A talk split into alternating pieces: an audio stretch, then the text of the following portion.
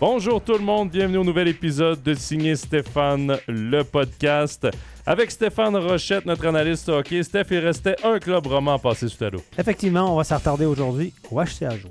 Eh bien, c'est parti. Stéphane, malgré quelques ajouts l'été dernier, c'est encore une saison compliquée pour le HCA Joie, bon dernier de National League. Ben, c'est pas un exercice facile, Joe, de parler du HCA Joie depuis leur ascension en Ligue nationale. On connaît leur situation, on veut pas être trop négatif, mais en même temps, c'est difficile de trouver du positif si on les évalue sur le même barème que les autres clubs de la Ligue ou des autres clubs romans. Ils naviguent toujours avec l'étiquette du petit club, avec un petit budget, un statut de néo-promu, malgré le fait qu'ils en sont déjà à leur troisième saison dans la plus grande ligue du pays. Mais la grande question, Joe, c'est pendant combien de temps cette équipe-là va bénéficier de l'indulgence générale dans l'évaluation?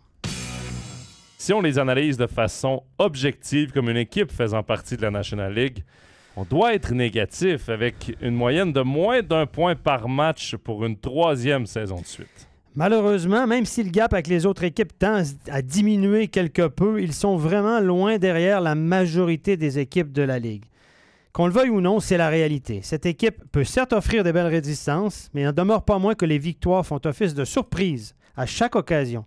Elles sont d'ailleurs vécues comme une catastrophe pour les clubs qui perdent contre le HC Ajoie. C'est pas compliqué. Pour remporter un match en Ajoie, toutes les étoiles doivent être parfaitement alignées. La moindre défaillance, à quelque poste que ce soit, leur est carrément fatale. Chaque victoire est pratiquement ressentie comme un petit exploit.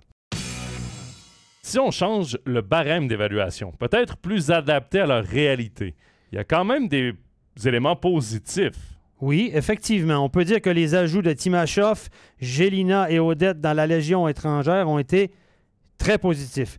Odette est d'ailleurs en feu actuellement, Joe. Euh, il, fait flèche de tout bois. Il est vraiment impressionnant. C'est le Odette qu'on nous avait annoncé lorsqu'il est arrivé en Suisse. On peut dire aussi que les arrivées de Fischer et de Sgragen en défense ont aussi apporté une touche d'expérience supplémentaire à la brigade défensive. Tout ça fait qu'Ajoie, avec les déboires de Cloton, pourrait, je dis bien pourrait, quitter la 14e place. Oui, c'est fort possible. Ça pourrait permettre à Joie de se sauver les fesses avant une éventuelle série de la mort contre Holton, dirigée, rappelons-le, par Gary Sheehan, ancien coach du HC Joie. Il faut dire qu'il n'y aurait vraisemblablement pas de série promotion-légation si Grasshopper, Ball ou encore La de Fonds étaient sacrés champions de Swiss League. Ceci serait un vrai soulagement pour l'équipe qui sera désignée pire équipe de National League cette année. Mais avoir les résultats d'Olton et de Viège, il n'y a pas trop de quoi s'inquiéter. C'est les deux clubs prétendant éventuellement à une promotion.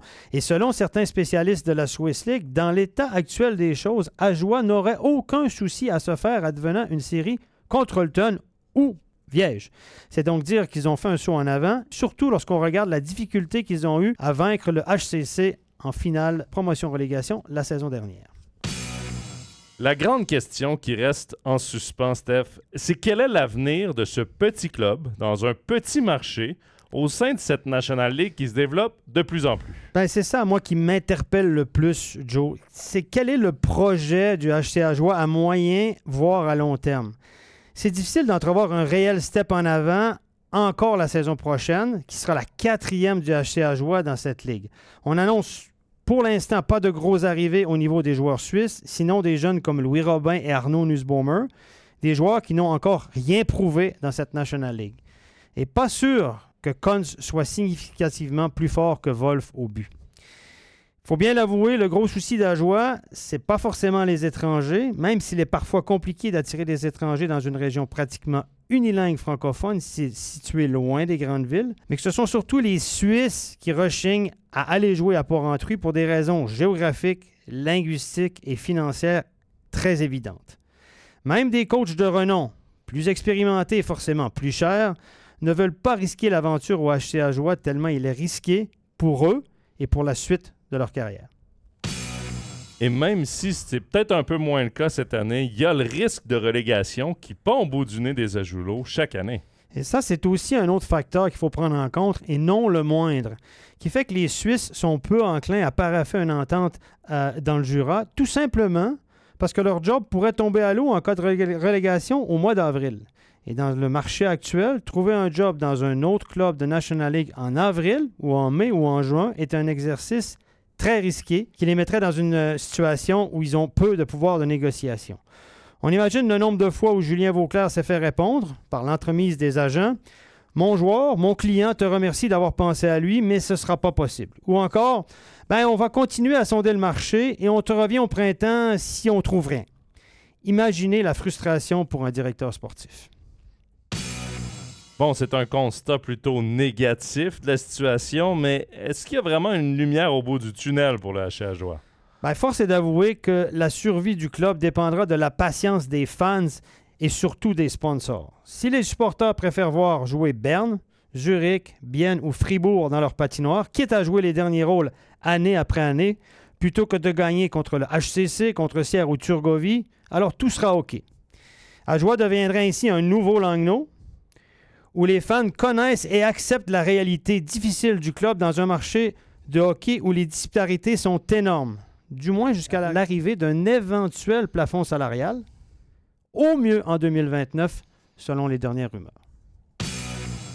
Pour les romans, Steph, est-ce que la présence du HC jouer en National League est intéressante? À mon avis, oui. Malgré que ce soit la plus petite foule de National League, le Jura demeure un excellent marché de hockey, en tout cas en Suisse romande.